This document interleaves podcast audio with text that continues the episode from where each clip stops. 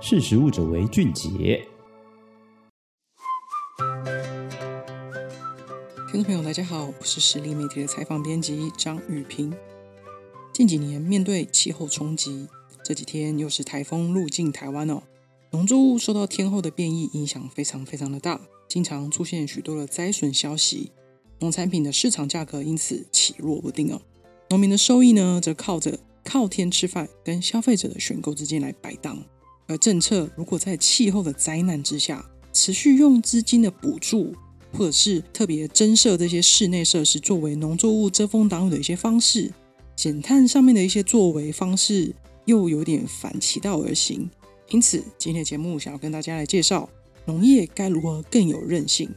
这次我访问到了是特别以生态农法特别著名的一个百大青农哦，它叫做李法宪。你发现他是在高雄市梓官区的一个以有机农法耕种的一个农夫哦。之前我在柯子聊蚵仔聊这个节目里面有介绍过梓官区哦。笔直的台十七线呢，划开了高雄市梓官区，以西呢是渔村蚵仔寮，以东则是拥有超过七百公顷的耕种面积的农业产地哦。这个农业产地它占了整个梓官区的总面积大概有百分之六十哦。几乎可以供应哦调度全台需要的一些短期叶菜类哦，因此也是台湾短期蔬菜还有水稻的一个重镇之一。不过早年哦，梓官区常常饱受每逢台风季节就要淹水哦，像最近的台风来哦，其实也蛮担心在梓官的一个农业的一个状况啊。不过这几年南部雨量不足，然后在今年的春天哦，春雨的量非常的少，高雄也面临哦减量供水的一个情势。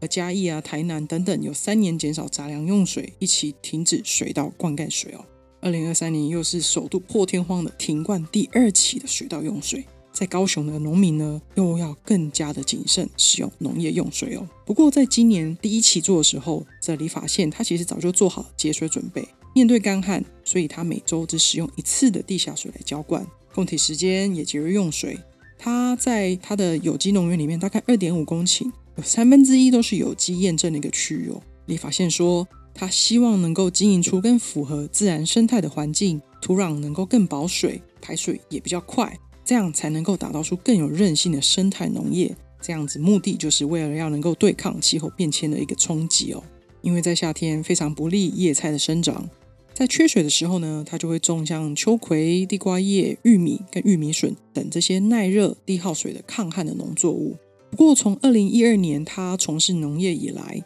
他也有搭设这个温室哦。这几年他已经把重心放在户外的农事耕作。他发现这些所谓的看天田的户外植物反而更强健。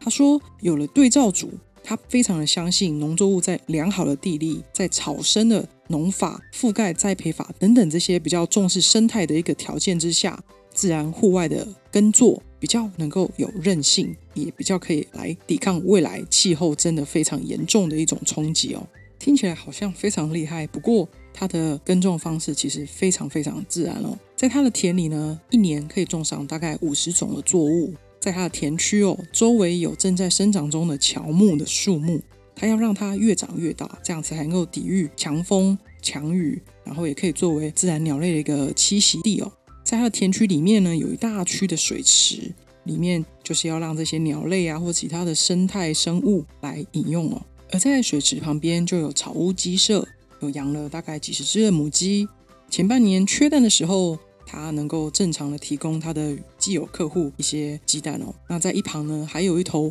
从退休的老农手中所接手过来一个年轻黄牛哦。李法宪说，他的下半年还要养一批新的羊哦。诶，他。用这样子很多元的一种耕种方式，它逐步来经营陆域跟水域的生态，用轮作、间作、休耕、低整地以及覆盖、草生栽培等等这些方式，加上一些生态平衡的一些基础元素，大概建立五年的生长跟维护。当各式生物呢开始找到一些可以各自栖息的一些地方，就会长出自由的生态。你发现说，这样子农场中的农作物就能够受到保护。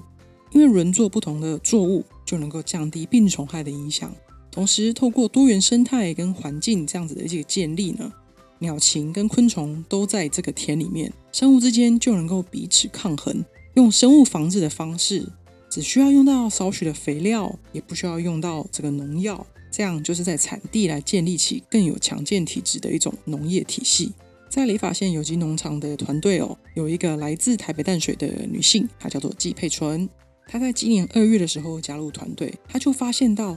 他以大学时候的种菜的经验，尽管在那时使用农药，仍然是有病虫害，但是他发现，在理发县的有机农园里面，有机农作物非常非常的健康，自然界的一个力量真的很强大。虽然有一些小小的蚜虫，却无伤大雅。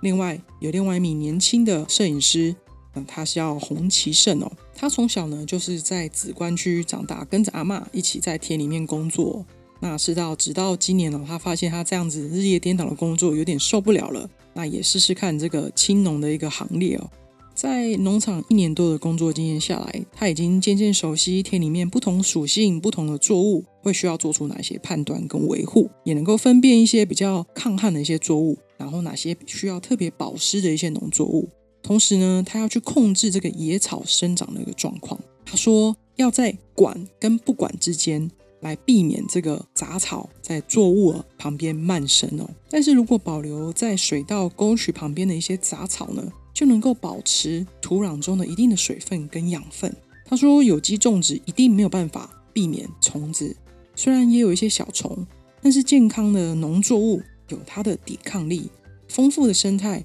让虫子有了天敌。洪其胜他说，他见识到越来越健康的自然环境形成一种生态链的一个生态防治，紧密的一个生态系，真的有让环境更有活力，而让农作物更有抵抗力。生长也非常的有帮助。他笑笑跟我说，在他以往他的阿嬷家的那个田里哦，大家都是用惯性农法哦，施撒一些农药来控制这个虫害。但是当他从农田里面拿出长得非常漂亮的高丽菜哦，回家看，大家真的无法相信这个是有机种植，然后有这样子能够种出很少虫害，然后又长得非常漂亮的一个农作物哦。这是这两位年轻团队队友呃所说的一个见证到的一个证言呢。你发现说，有机农法并不是他投入农业的关键的核心，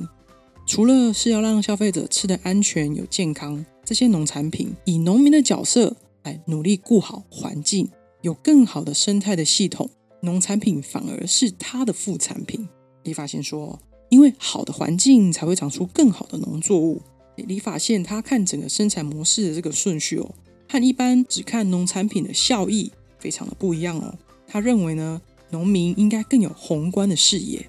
一个好的耕作方式可以减碳，效果虽然不像是在森林种树有这样立竿见影的减碳效果，跟比较深刻的一个印象。理发现说，农业有很重要的一个附加价值哦，粮食能够稳定生产，这样子也能够带来更好的土壤环境跟生态的环境。农业减碳的议题呢，非常非常重要跟紧迫，而农业是活的产业，其实没有办法这么短时间内去达成减碳的效果。只是社会上的氛围仍然没有办法支持，也不能立刻有这样子极大效益的产能耕作方式。理发县觉得，大部分人会认为这样子的友善农业的方式太慢，没有效率，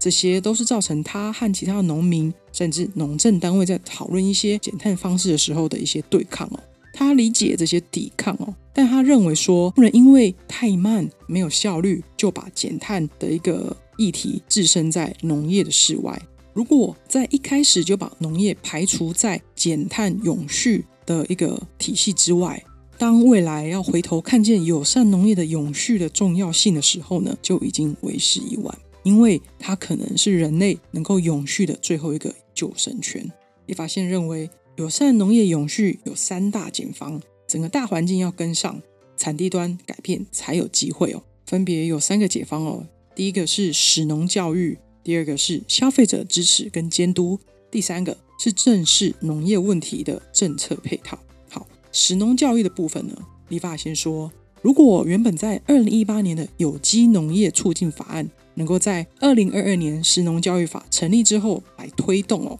这样子其实才会有影响力，因为有机农业促进法案想要影响的是一般惯性农业转而尝试有机农业，但是有机耕种初期的成本比较高，如果农民永远只是想着市场价格这样子的出发点，就很容易导致失败。或只想看见农产品的立即的效益，有机农业的推动没有办法有感哦，往往只能够吸引申请补助费用而养坏农民的胃口，这样子的政策效益就不大。不过我立法县说，通过这个食农教育法哦，其实是非常非常正确的一个农政决策，因为它背后其实又想要带动农业的一个引导力，而且非常的明确。立法县分享哦，有一个学历不是很高的老农民。他就是到了校园里面担任这个农民老师哦。当这个老农民向一群小学生来说明他种的东西，然后他种什么，种在哪里，怎么种，看到这些小学生非常的好奇来发问，让这个老农民呢倍感欣慰哦。原来他也可以成为老师，提供小朋友新知识。无形当中，他开始对农业有了新的想象跟希望了。这样就提到了立法先说了第二个解方。当消费者市场哦开始形成比较以支持照顾环境的农产品，以这样子的产品非买不可的买气哦，而农民也开始被看见的同时，不只是形成认同，还有鼓励的氛围，消费者也会成为一双看不见的手，来影响农民，来会更谨慎来看待他自己的事业跟种植环境，自然而然就会促进有机或者是比较重视生态环境的农法哦。因此，第三个解方。就是要正视农业的一个政策配套。如果为了抵抗天候，农政单位只是鼓励增加设施来为农作物遮风避雨、减少病虫害，立法县说这样就丧失原本减碳的用意啦。运输啦、建造工程这些作业所需要的铁件，然后在遮蔽的空间里面耕种，温度势必也会随着密闭的程度而升高。所以为了通风，就会加装更多的降温设备，其实相当的耗能。立法县继续说。如果一年内哦，只为几周的这样子的短期蔬菜，成本效益好像并不是非常好。推动转型的政策配套，并不是头痛医头，脚痛医脚这样子一个偏方，而是应该回到问题的源头，引导农民来正视对环境有益的减碳方式，增加消费者来支持友善环境农产品一个动机哦。听立法县这样分享下来哦，在自然环境、生态环境这样子的一个耕作方式。没有施洒农药的农作物，好像没有这么的脆弱。你发现说，在目前的大局之下，消费者其实平日真的蛮忙的，没有办法好好的选择农产品，而农民只是来比较重视这些销货卖得出去就好了一种农作方式。消费者跟生产者之间其实还有这样子的一个断层哦。如果能够缩短心理跟地理上的一个距离，形成一个比较。支持友善跟监督的一个消费生态体系，台湾的农业就会更加坚强，也有韧性哦，这样才能够对抗气候的一个重大冲击。其实，在食安问题就会越来越少。好，以上就是今天针对农业如何在气候冲击之下更有韧性的一个方法。谢谢你今天收听，我们下次空中见喽，拜拜。